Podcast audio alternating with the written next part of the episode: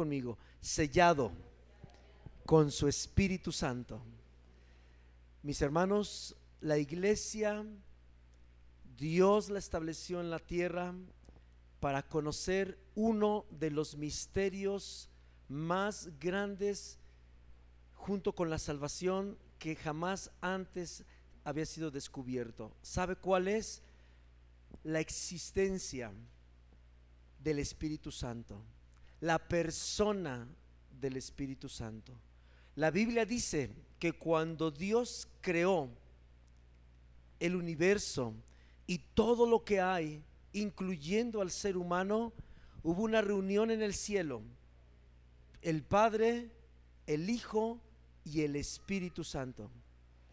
Y Efesios nos va a permitir entrar para que la iglesia que somos usted y yo comencemos una profundidad en el conocimiento de quién es, cómo siente, cómo piensa, cómo actúa, cómo se derrama, cómo se llena uno del Espíritu Santo. Doy gracias a Dios porque en este tiempo estamos en la posibilidad de solamente estudiar y recibir lo que es el Espíritu Santo.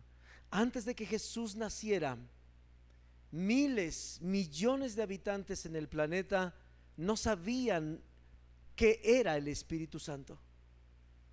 De hecho, el Espíritu Santo solo era derramado sobre unos cuantos hombres y algunas cuantas mujeres en la antigüedad. Pero hoy hay una promesa que Dios cumplió, que todo el Espíritu Santo se derramaría sobre toda carne. Así es que acompáñeme para comenzar Efesios capítulo 1, versículos 12 al 14. Voy a leerle una versión que se llama Nueva Traducción Viviente. Ahí en la pantalla usted va a tener una versión y tal vez tenga otra diferente usted en su Biblia, pero el mensaje es el mismo. ¿Está bien? Dice la palabra del Señor así. Versículo 14, versículo 12, perdóneme.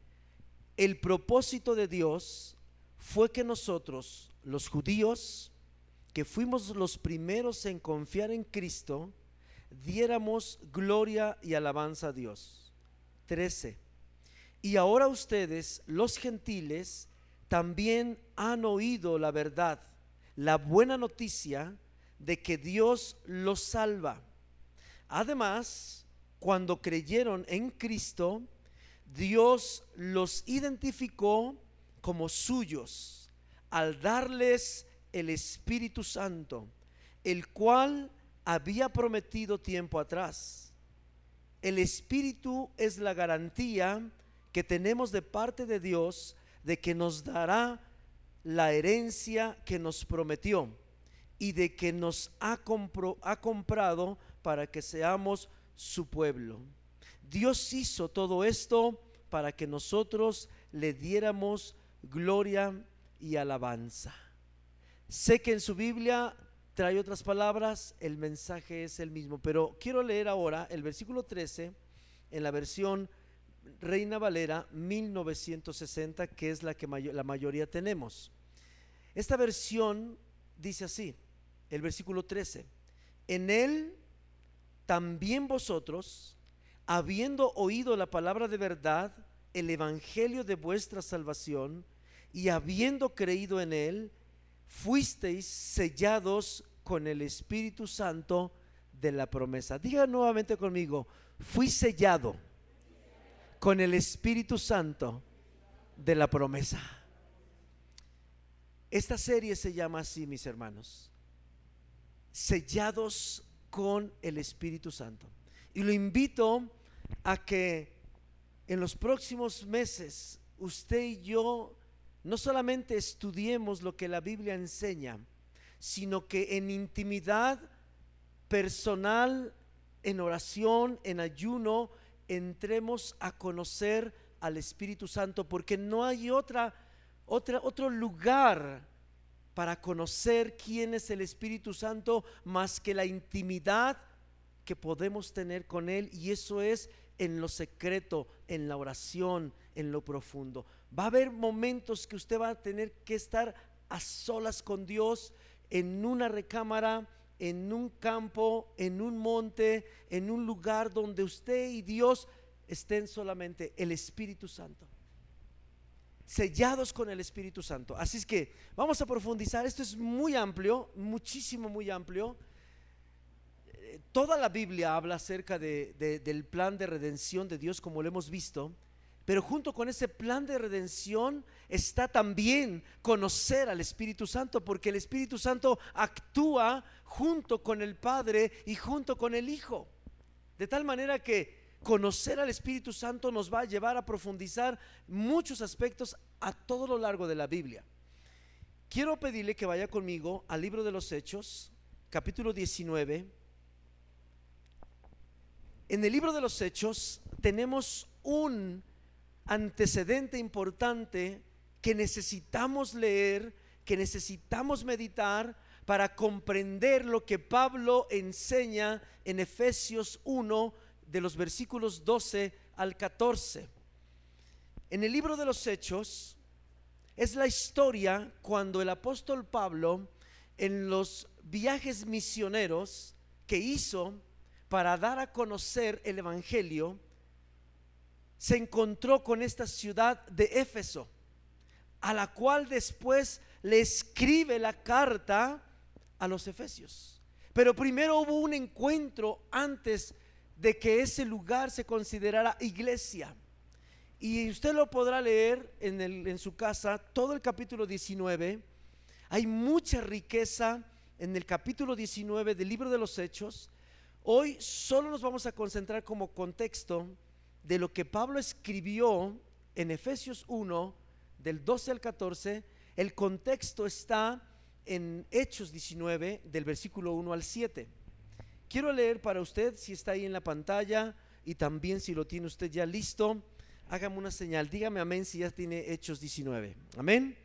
Ok, dice la Biblia así, aconteció que entre tanto que Apolos estaba en Corinto, Pablo, después de recorrer las regiones superiores, vino a dónde? A Éfeso. Y hallando a ciertos discípulos, subraye esto en la Biblia porque es interesante y clave, hallando a ciertos discípulos. Vamos a ver un poco de contexto de el perfil de estos discípulos. Recuerde que Pablo fue un hombre judío levantado por Jesucristo como apóstol para predicarle a los gentiles, a los no judíos. Para eso Dios lo salvó. Y vea esta parte. Sigue diciendo, les dijo, va directo, les dijo, ¿recibiste el Espíritu Santo cuando creísteis? en buen español es, ¿ya recibieron el Espíritu Santo cuando aceptaron a Cristo? Fue lo que les preguntó Pablo a esos ciertos discípulos que encontró en el viaje misionero donde él fue a Éfeso, una ciudad de gentiles, de personas no judías, de gente que no conocía la ley mosaica, la ley de Moisés. Y, Pablo va con todo a una pregunta de alto nivel. Pero vea algo que, impacta mi corazón con respecto a la relación con el Espíritu Santo es la sinceridad, la transparencia, la honestidad. No sé si le ha pasado en la vida que cuando alguien nos pregunta algo y, y no lo sabemos realmente, pero como hay muchos ojos alrededor de nosotros y la pregunta fue así como, como, como que Televisa vino y TV Azteca y las, las cámaras están todas enfocadas para darse cuenta de que la respuesta que vamos a decir sí o no, y todo el mundo espera que digamos, ah, sí, yo también conozco. Como cuando nos dicen, oye, ya conoce las aguas de Acapulco, están bien hermosas, y los que no conocemos Acapulco nos reímos de nervios, ¿ah? Y como todo el mundo conoce de los que, ¿qué terminamos diciendo? No, pues sí, está bien padre. El día de Pentecostés, 50 días después de que termina la Pascua, porque Jesús murió en la Pascua.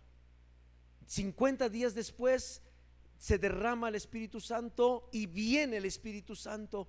Y después de dos mil años, hoy se sigue hablando del Espíritu Santo. Y se seguirá hablando del Espíritu Santo porque el Espíritu Santo es Dios. Y aquí está Pablo diciéndoles, y estos hombres, por eso le digo que uno de los aspectos más importantes para poder entender el sello del Espíritu Santo, el cumplimiento de la, de la promesa de que el Espíritu Santo sería derramado en nosotros, comienza en este contexto. Cuando Pablo y los discípulos que halló Pablo, que ahorita lo vamos a leer, fueron doce, como los apóstoles, abrieron su corazón a la pregunta que no era Pablo el que les estaba diciendo, humanamente era Pablo diciéndoles, oye, ¿conoces al Espíritu Santo? ¿Recibiste el Espíritu Santo cuando creíste? Y estos hombres abrieron su corazón y dijeron lo que era la verdad de lo que ellos tenían. No solamente no lo habían recibido, Pablo preguntó, ¿lo recibiste? Y ellos contestaron, no solamente no lo he recibido, ni siquiera sé que existe. Esto habla de cómo el corazón tiene que abrirse, de cómo uno tiene que despojarse de ese orgullo que como seres humanos tenemos, como el ejemplo que le dije, que todo el mundo conoce las, playas de Acapulco y cuando uno no conoce, uno termina siendo tentado en decir, no, pues sí es cierto, yo también las conozco. Pero no es así. El Espíritu Santo no es una materia de escuela. Oye, ¿sabes hacer multiplicaciones? Mm, pues sí, ¿te saben las tablas? Muchos se acuerdan de ustedes de esa, pregunta, ¿no? De que nos hacía temblar. Oye, ¿te sabes la tabla del 8? Ah, sí. A ver, dímela. no, no la sabíamos. Esto es importante. El Espíritu Santo quiere tener una relación con nosotros, pero nosotros tenemos que tener un corazón bien sincero. Muchos no solamente no hemos recibido el Espíritu Santo, ni siquiera hemos oído si hay Espíritu Santo. Conocemos muy poco la iglesia del siglo XXI en la cual usted y yo estamos. Usted y yo somos la iglesia del siglo XXI. Conocemos más las funciones de nuestro iPad o de nuestro iPhone que del Espíritu Santo. Y lo digo como vergüenza para la iglesia que somos nosotros, porque nos pasamos horas conociendo nuestro androide, porque así se llama, ¿no? Sistema Android. Y poco tiempo invertimos en conocer quién es el Espíritu Santo. Necesitamos sincerarnos delante de Dios, porque hoy Dios que usó a Pablo hace dos mil años como un misionero que llegó a una cierta región llamada Éfeso y le preguntó a ciertos discípulos, gente que decía profesar la fe en Jesús, les dijo, ¿recibiste al Espíritu? Oh, esta apertura de estos señores dio origen, permitió que el Espíritu Santo fuera derramado sobre ellos y de ahí naciera una iglesia como la de Éfeso, que es donde nosotros estamos estudiando. Mi hermano, si usted y yo abrimos nuestro corazón con sinceridad, que es la puerta principal por donde entra la llenura del Espíritu Santo. El Espíritu Santo no puede entrar si no tenemos una puerta abierta en nuestro corazón que se llama sinceridad, honestidad, veracidad. ¿Cuántos estaríamos dispuestos a ser sinceros con el Espíritu Santo? Amén. Necesitamos sincerarnos con Él. Necesitamos decirle, hey Señor, si tú me estás haciendo esa pregunta, porque ¿cuántos creen que Dios habla a través de la Biblia? Y si Pablo le preguntó a los de Éfeso que si ellos habían recibido el Espíritu Santo cuando creyeron, podemos entender nosotros, porque la Biblia no pasa de moda, la Biblia no pasa por los años solo por como una escritura histórica. Dios nos está preguntando a nosotros, no para evidenciarnos, no para regañarnos, es que el punto de partida es, el Padre sabe todo.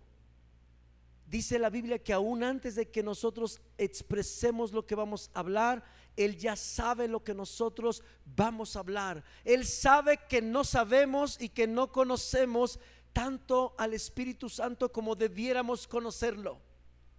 Pero Él está esperando que nosotros se lo digamos. Este mismo patrón lo veo reflejado en otro pasaje que habla acerca del Espíritu Santo cuando Jesús en Juan capítulo 4 iba eh, en, la ruta de, que iba a predicar y ahí en Samaria, en el pozo, cerca de Samaria, se encuentra con una mujer samaritana y le pregunta y empiezan a platicar. Y Jesús motivó a la persona, a la señora, a la samaritana, para que anhelara el agua que, trae vida eterna. Eso es un símbolo del Espíritu Santo, agua que trae vida eterna. ¿Y sabe que termina en ese pasaje, esa historia? El mismo patrón. Jesús le dice, ah, muy bien, porque la señora termina diciéndole a Jesús, yo quiero esa agua viva. Yo quiero esa agua viva. Jesús le planteó de que todo aquel que tomara el agua del pozo de Jacob volvería a tener sed y por eso ella tenía que venir nuevamente al día siguiente a, sacar más agua de allí del pozo para satisfacer sus necesidades. Y la mujer termina diciendo, rabí, yo quiero esa agua de vida eterna de la que tú me estás prometiendo. Y sabe, eso es un símbolo del Espíritu Santo, es un pasaje que enseña del Espíritu Santo. Y sabe cómo termina este patrón bíblico. Jesús le dice, muy bien mujer, excelente. Le dio un like, dijo, eso es todo, samaritana. Nada más porque la Biblia no dice su nombre. Nada más dice que la mujer samaritana. Pero ¿qué cree? ¿Sabe qué le dijo Jesús? Bien, ve por tu marido y regresa. Y la mujer dijo, no tengo marido. Y le dijo, Vienes, bien has dicho. Esa expresión fue la que le abrió la oportunidad a la mujer samaritana para tener una relación íntima con el Espíritu Santo y no solo eso, sino que por medio de ella, ella llegó a su pueblo a decirles que había un profeta que les él había anunciado todo lo que ella era. Y después los samaritanos vinieron y constataron lo que Jesús había dicho. Y dice la Biblia que ahora ya no creían solo por la palabra de la samaritana, sino que creían por lo que ellos ya habían experimentado, que era tener un encuentro personal con Jesús y haber recibido el Espíritu Santo. Gracias a que esa señora dijo la verdad ¿Cuál fue la verdad? La verdad es que no tenía maridos. Los cinco que había tenido no habían sido sus maridos. Ese es otro tema que no nos vamos a meter ahorita. Lo que le estoy diciendo es que ella pudo haber dicho, ah, sí, ahorita voy por mi marido. ¿Verdad? Pues finalmente vivía con alguien. Oh, pero fue sincera. Fue sincera. Ella sabía en su espíritu que el quinto hombre con el que estaba viviendo no era su marido. ¿Qué espera Dios ante la pregunta de que Él quiere que conozcamos al Espíritu Santo? Nuestra sinceridad, nuestra verdad de nuestro corazón, abrir nuestro corazón. Ok, vamos a seguir leyendo, por favor. 3, estamos en, en Hechos 19, ahora el 3. Entonces dijo, ¿en qué pues fuisteis bautizados? Ellos dijeron, en el bautismo de Juan. ¿Qué significa esto? significa que ellos eran discípulos de Juan el Bautista. Usted sabe quién era Juan el Bautista, uno que había llegado para anunciar que vendría uno mayor que él.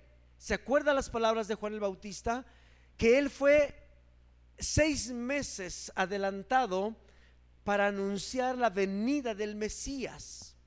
Y Juan el Bautista bautizaba en agua en el río Jordán para arrepentimiento de los pecados. Y cuando Jesús se presentó para ser bautizado por Juan, Juan dijo lo siguiente, yo no soy digno de desatar ni siquiera la correa de su calzado, pero viene atrás de mí alguien más poderoso que yo, el cual los va a bautizar en Espíritu Santo y en fuego. Oh. Esos discípulos conocían la mitad del anuncio del Evangelio de Jesús. ¿Había que arrepentirse de pecados? Sí, por supuesto. Pero no era suficiente. Hay algo más. ¿Es bueno asistir a la iglesia? Sí. ¿A la congregación? Sí. ¿Es bueno portarse bien? Sí. ¿Es bueno abandonar los pecados y los malos hábitos? Sí. ¿Es bueno leer la Biblia? Sí. ¿Es bueno cantarle a Dios, sí. Es bueno tocar instrumentos para adorar a Dios, sí. Todo eso es sí. El, bautismo del arrepentimiento de los pecados. Todo eso es bueno, pero la iglesia fuimos llamados para ir más allá que el bautismo de agua por el arrepentimiento de los pecados. No basta con haber creído en que Jesús es el Mesías. No basta con haberme bautizado en agua los que han sido bautizados en agua. No basta con solamente hacer algo aquí dentro de la congregación que está diciendo la escritura. Hay algo más. Viene alguien tras de mí, dijo Juan, más poderoso, el cual los va a bautizar con el Espíritu Santo y fuego. Que es el centro de la razón del por qué la iglesia existe en la tierra. No puede concebirse una congregación llamada iglesia si no hay Espíritu Santo y fuego. Si hay una congregación donde no hay Espíritu Santo y fuego, eso se llama un bonito club.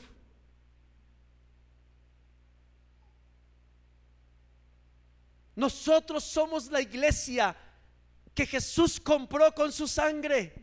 Por lo tanto, hay una responsabilidad sobre la pregunta, ¿recibiste el Espíritu Santo cuando creíste en Jesucristo?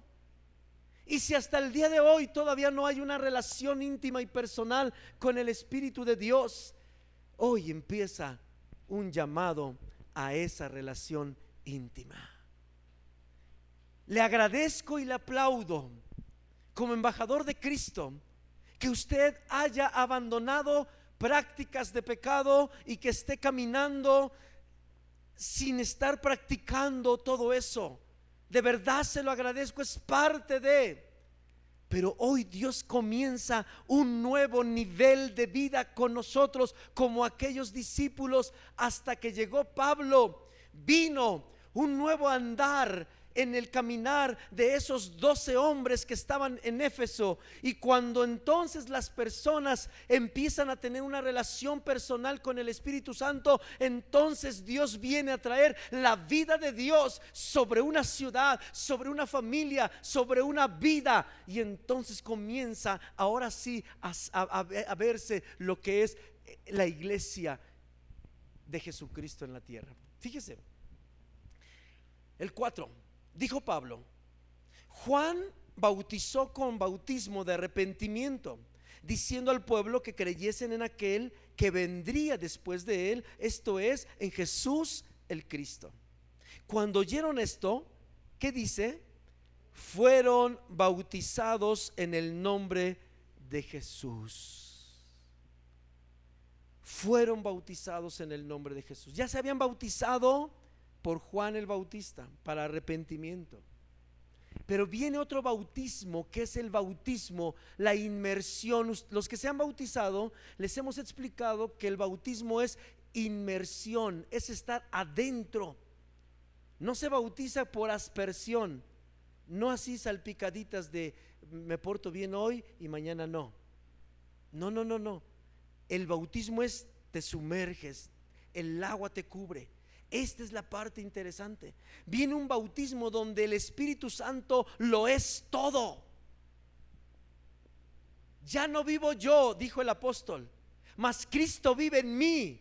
Esto es parte del bautismo del Espíritu Santo. Cuando usted y yo logremos decir, hey, yo estoy en la tierra, no vivo para mí, aunque trabajo para comer, aunque estudio para trabajar y poder estar mejor, todo eso está bien, pero no es mi razón de existencia. Ya no vivo yo. No asisto a una congregación solo por tener una membresía. Es que ya no vivo yo. Es que ahora el Espíritu Santo, estoy inmerso en el Espíritu Santo. Él es el que me da vida. Él es el que me habla, el que me consuela, el que me guía, el que me conduce. Ah, está surgiendo una relación personal íntima con Él.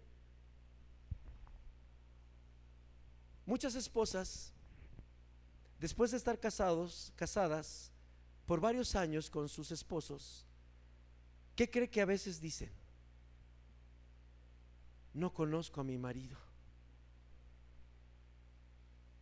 Muchas. Y también muchos esposos dicen, no, lo, no, no la conozco. Y muchos padres también decimos de nuestros hijos, Muchos padres no conocemos íntimamente a nuestros hijos. Sabemos cómo se llaman porque les pusimos el nombre, ¿verdad? Y porque algunos de nosotros los llevamos a registrar. ¿Cuántos llevaron a registrar a sus hijos? Varones. Bueno, casi la mayoría. Pero algunos hasta pagan, ay, te pago para que lleves a registrar a mi hijo. No conocemos íntimamente. Esto de conocer íntimamente tiene un, una, responsabilidad grande. Y muchos no conocemos al Espíritu Santo en la intimidad, pero hoy es un llamado para hacerlo. Quiero seguir leyendo. Dice el 5, el 6, perdón. Y habiéndoles impuesto Pablo las manos, vino sobre ellos el Espíritu Santo y hablaban en lenguas y profetizaban. Y el 7, eran por todos, ¿cuánto? 12 hombres. Este es el contexto de Efesios 1, del 12 al 14. Cuando leemos la carta del apóstol Pablo a los Efesios, sí o no es cierto que entendemos que es Pablo mandando una carta a una iglesia, a una congregación, a más de 12. Y es que todo comienza cuando los que oyen la voz del Espíritu Santo abren su corazón, entonces Dios comienza a actuar. Y entonces la vida de Dios comienza a ser real. Y entonces la ciudad de Éfeso comenzó a tener una profundidad de conocimiento de la vida de Dios en la iglesia. Ahora, hay mucho que decir, como le dije, no pretendo abarcar todo hoy porque es imposible, está programado para varias sesiones, varias predicaciones, pero si le pido de favor que usted lea Hechos 19 y el 20. ¿Por qué? Porque mire, usted va a encontrar en el capítulo 20 o ahí mismo en el 19, parte del 19, que una, una oposición tan grande se presentó para que no se recibiera el Espíritu Santo. Había una diosa, la diosa Diana, Diana de los Efesios, que era la que predominaba en aquella zona, en específicamente en Éfeso. Y se levantaron en contra de Pablo para que no recibieran el Espíritu Santo, porque sabía el enemigo que si esos doce, doce hombres recibían el Espíritu Santo, iban a trastornar toda esa zona. Y se levantó un alboroto increíble. ¿Por qué le estoy diciendo esto de manera muy resumida? Porque cuando el Espíritu Santo quiere venir y quiere sellar, quiere llenar, quiere estar dentro de una persona, se van a levantar disturbios, se van a levantar problemas, se van a levantar oposiciones, se van a levantar conceptos en la mente, se van a levantar todo lo que sea. ¿Por qué? Porque está a punto de venir el poder de Dios para actuar en la vida de nosotros.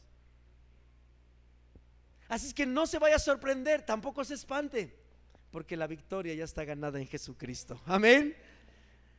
Solo que el Dios es tan hermoso que nos enseña todo lo que hay en el camino para que estemos alertas y atentos. Amén. Ok, ahora sí, quiero leer algunas partes en la Biblia. Vaya conmigo, vamos a leer algunos versículos. Génesis 6.3. Ahí en la pantalla, a ver si aparece en la misma versión. Génesis capítulo 6, versículo 3. quiero leer brevemente algunos nombres que están registrados en la Biblia para enseñarnos los diferentes nombres del Espíritu Santo. La mayoría hemos y conocemos por nombre, porque el Espíritu Santo es una persona, la persona de la Trinidad.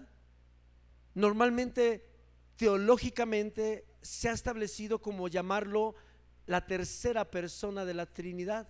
Y no porque sea la tercera en el sentido de que la menos importante. Sencillamente es una expresión teológica para saber que el Espíritu Santo es Dios, ¿verdad? Pero a través de la Biblia hay varios nombres que significan lo mismo, el Espíritu Santo.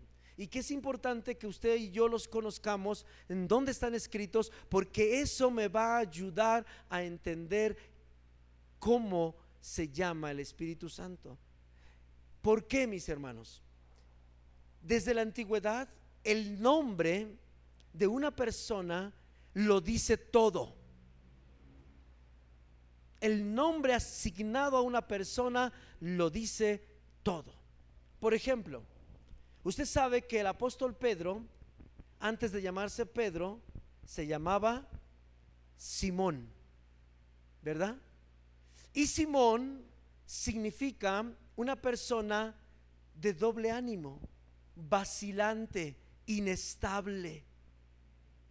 Y cuando vemos la vida de Simón, el pescador, antes de que Jesús viniera y antes de que viniera el Espíritu Santo sobre Simón, Simón era un hombre vacilante.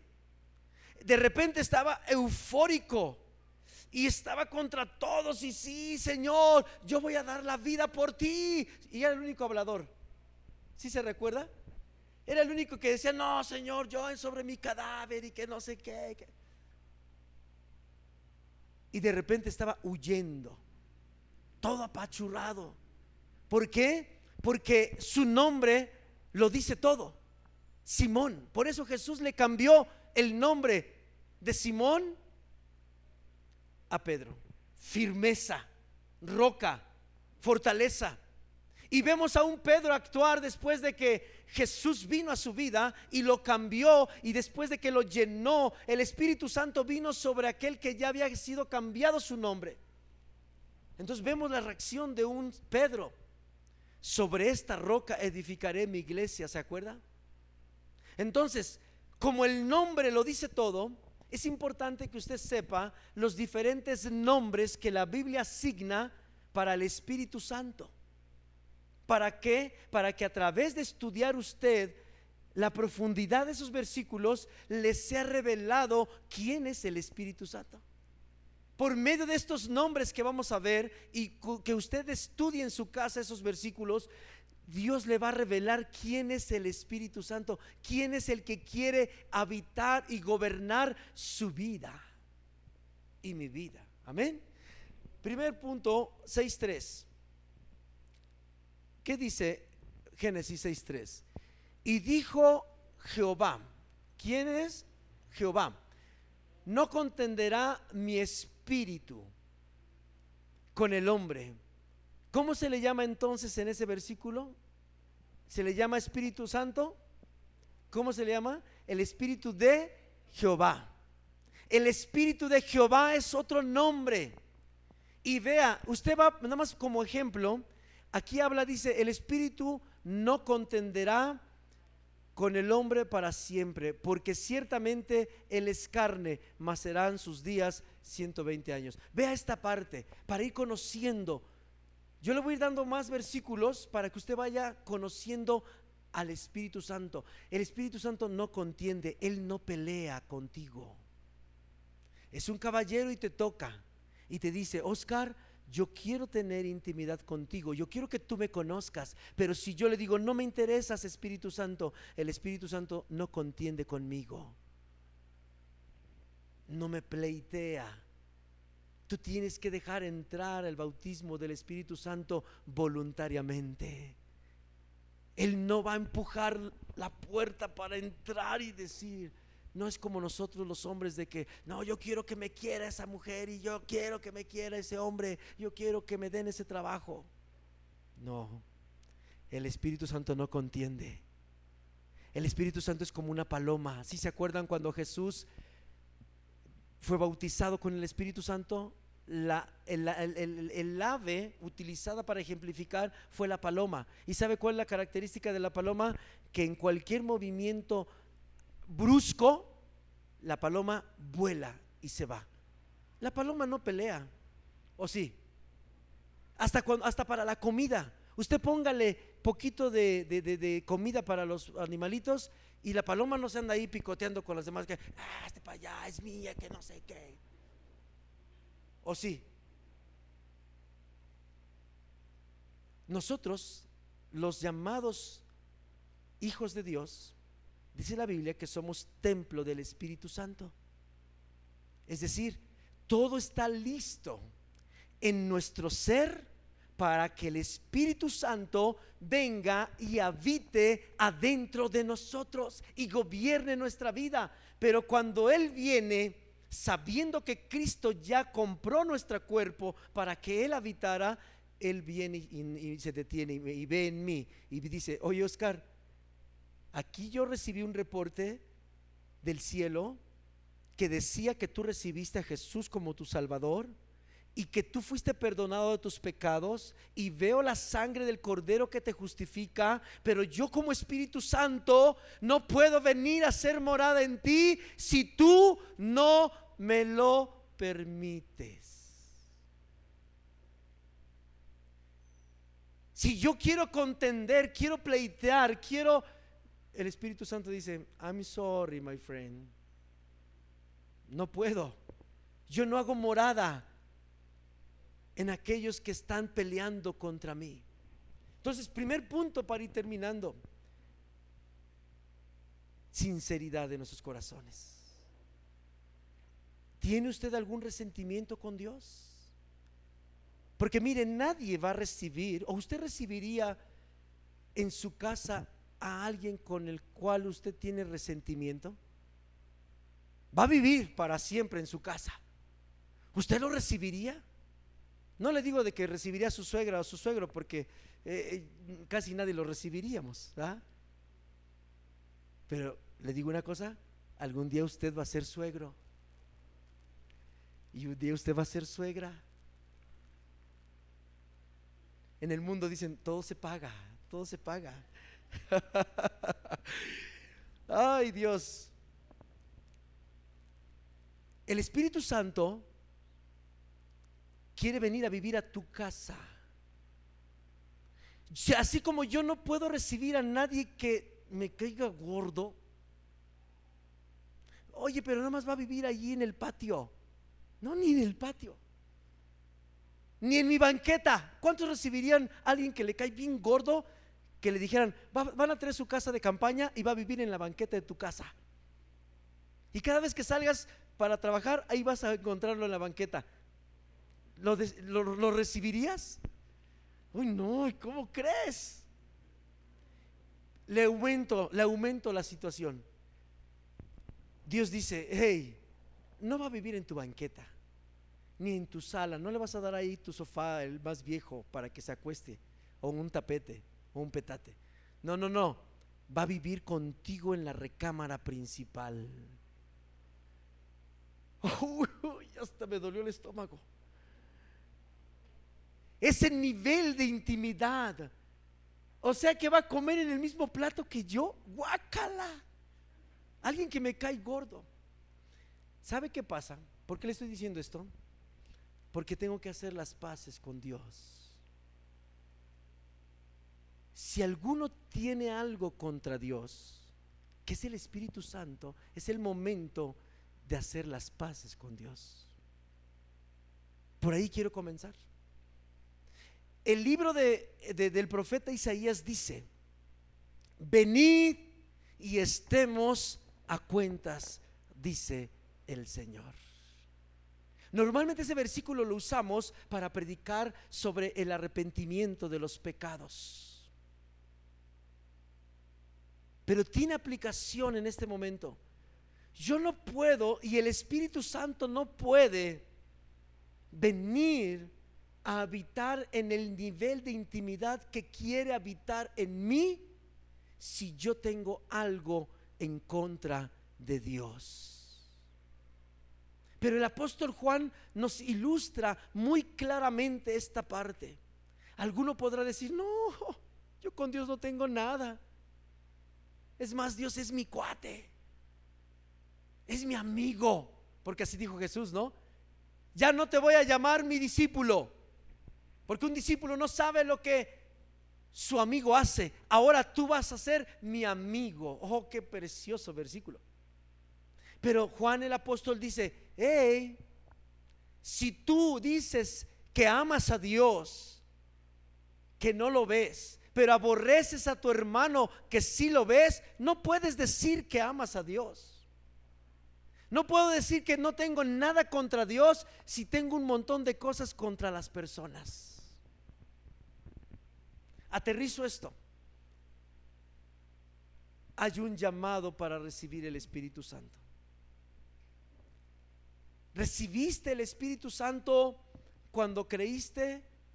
Preguntó Pablo a los de Éfeso, a los doce hombres, antes de que empezara la explosión de la vida de la iglesia en esa región de Éfeso.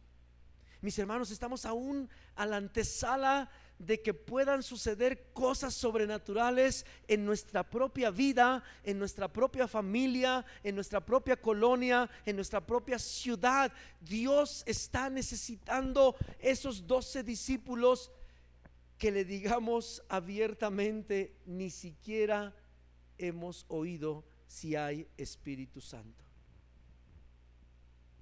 Su palabra dice que Dios habita con los de corazón humilde. El corazón humilde, Dios no lo desprecia. El que reconoce su falta, el que reconoce su necesidad. Mis hermanos, la Biblia enseña, ahorita le voy a dar los, los nombres, otros más, pero quise detenerme en este llamado porque es importante. No contenderá. Fue un ejemplo para que usted vaya profundizando en la relación con el Espíritu Santo. En Génesis capítulo 3, capítulo 6, versículo 3, dice que el Espíritu de Jehová, así se llama, y su característica es que Él no va a contender. Él está dispuesto a habitar, pero no va a pelear por ganar nuestro corazón. Es responsabilidad de cada uno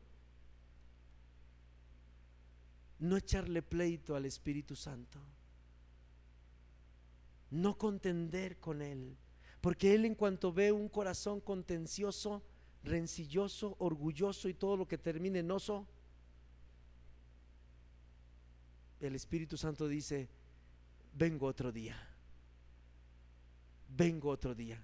Es como cuando vamos a visitar a alguien y usted encuentra que los charolazos y se oye la licuadora y se oye todo. ¿Qué hace usted? Iba a tocar el timbre y de repente empieza a escuchar todos los charolazos se va. ¿A poco no es cierto? No se puede. El Espíritu Santo quiere hacer morada en nosotros. Tú eres la iglesia, yo soy la iglesia. Y Él está dispuesto a llenarnos con el mismo poder que llenó a estos doce hombres en Hechos capítulo 19. La pregunta es, ¿estás contendiendo con el Espíritu Santo? ¿Cómo? ¿Tienes algo contra alguna persona? ¿Alguna persona tiene algo contra ti? Porque en automático eso es. Yo puedo decir, no tengo nada contra Dios, Dios es bien chido conmigo. Pero las personas, ese es otro boleto. Pero no es así. Si yo tengo algo contra alguien, el Espíritu Santo no puede cohabitar en mi corazón. Lo quemamos, pues. Dice el Espíritu Santo, no, Oscar, ¿sabes qué? Yo vengo otro día porque la verdad me da pena que, la gente sepa que, que yo, el Espíritu Santo, estoy en ti, porque mira nada más tú, pleito con todo el mundo, van a pensar que tú y yo somos iguales. y entonces el Espíritu Santo dice, hey, vengo otro día, Te voy a dar chance que la pienses. Te voy a dar chance que tomes la decisión. Miren, me adelanto un poquito. La única, el único pecado que no es perdonado, dice la Biblia, si yo hablo en contra de Jesús, me es perdonado. Pero si yo hablo, si yo blasfemo en contra del Espíritu Santo, dice la Biblia, que no es perdonado ni en esta vida ni en la venidera. Así de importante y así de poderoso y así de interesante es esta parte. Hay una invitación de comenzar, apenas estamos comenzando, esa es una breve, una breve introducción. Isaías 11.2, por favor. Mis hermanos de alabanza, si me apoyan, pásenle, por favor. Vamos a cantarle al Espíritu Santo, porque el Espíritu Santo es Dios. Quiero leer este pasaje y después quiero pedirle que usted sepa que el Espíritu Santo está presente entre nosotros. No lo vemos, qué bueno que no lo vemos, pero sabemos que está por la fe. Y si Él está aquí, mis hermanos, es porque quiere comenzar una intimidad con nosotros. Y yo lo invito a que si usted ya tiene una intimidad con el Espíritu Santo, crezca en la intimidad. En lo humano, cuando uno logra tener una hermosísima amistad con alguien equivalente a una amistad, ¿qué hacen esas personas? Cultivan más esa amistad. Lo mismo sucede en las relaciones de matrimonio. Uno no echa a perder lo que ya está bien. Si usted ya tiene una relación íntima con el Espíritu Santo y el Espíritu Santo y usted son íntimos, siga fortaleciendo esa intimidad. Pero si usted sabe en lo profundo de su ser, como los doce discípulos de Juan e Éfeso, que no tiene una relación personal con el Espíritu Santo, que no conoce ni siquiera lo básico del Espíritu Santo, no es un momento de que lo quiero poner en evidencia porque no lo voy a poner en evidencia, solo le quiero decir que es el momento de abrir el corazón delante de Dios y decirle, Señor, yo te necesito. Yo quiero esa intimidad que le diste a esos doce hombres transparentes, honestos, genuinos, que reconocieron que no tenían al Espíritu Santo. Y es que si no tenemos el Espíritu Santo, iglesia, ¿sabes qué? No tenemos nada. Si la iglesia del siglo XXI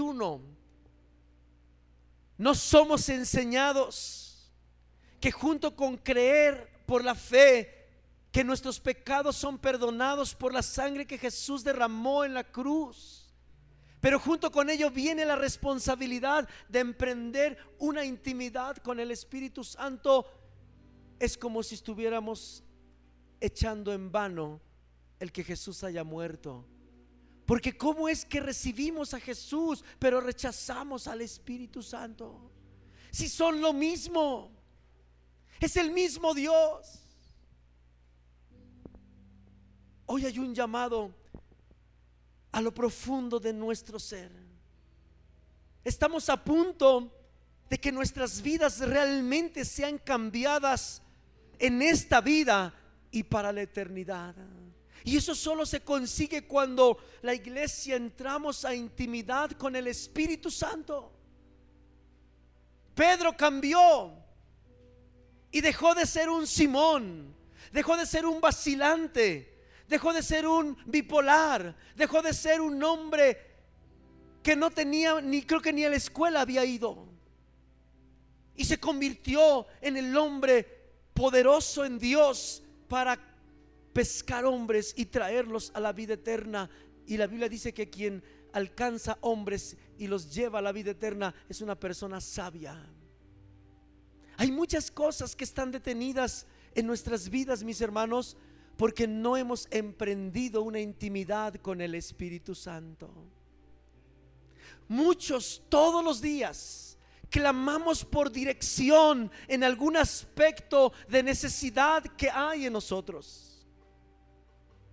Y lo hacemos bien sinceros. Lloramos, ayunamos, cantamos, si queremos la dirección de Dios. Pero como la dirección la da el Espíritu Santo y nosotros no tenemos intimidad con el Espíritu Santo, entonces no alcanzamos a conocer su voz. No alcanzamos a oír su voz, no alcanzamos a ver la forma como Él guía, como Él dirige. Muchos problemas están en el tintero por resolverse debido a que no hemos emprendido una intimidad con el Espíritu Santo. Pero hoy hay una gran oportunidad. Porque el Espíritu está dispuesto siempre. El Espíritu Santo siempre está dispuesto. Lo hizo con esos hombres. Me impacta la historia que solo bastó la pregunta y bastó la sinceridad de ellos para que entonces, dijo Pablo, bautícenlos. Y en el momento fueron bautizados y en el momento Pablo oró por ellos, impuso las manos y vino el Espíritu Santo. Comenzó la intimidad, la vida íntima de la iglesia con el Espíritu Santo. Meses después, Pablo dirige una carta ya no a 12 personas que no habían conocido ni siquiera oído del Espíritu Santo. Ahora Pablo, meses después, manda una carta con una profundidad espiritual para que fuera entendida por los efesios. Y los efesios recibieron ese entendimiento de la vida y de las cosas de Dios porque habían recibido, habían decidido iniciar una vida íntima con el Espíritu Santo. El Espíritu Santo te está esperando, mi hermano. El Espíritu Santo me está esperando. Pero el único lugar donde Él nos está esperando se llama intimidad. Intimidad, intimidad, intimidad. Sinceridad, absoluta sinceridad. Les digo una cosa, mi hermano. Ni un solo hombre y mujer ha podido sobrevivir sobre la faz de la tierra con solo haber creído en Jesús como Salvador. Todos han necesitado la intimidad con el Espíritu Santo.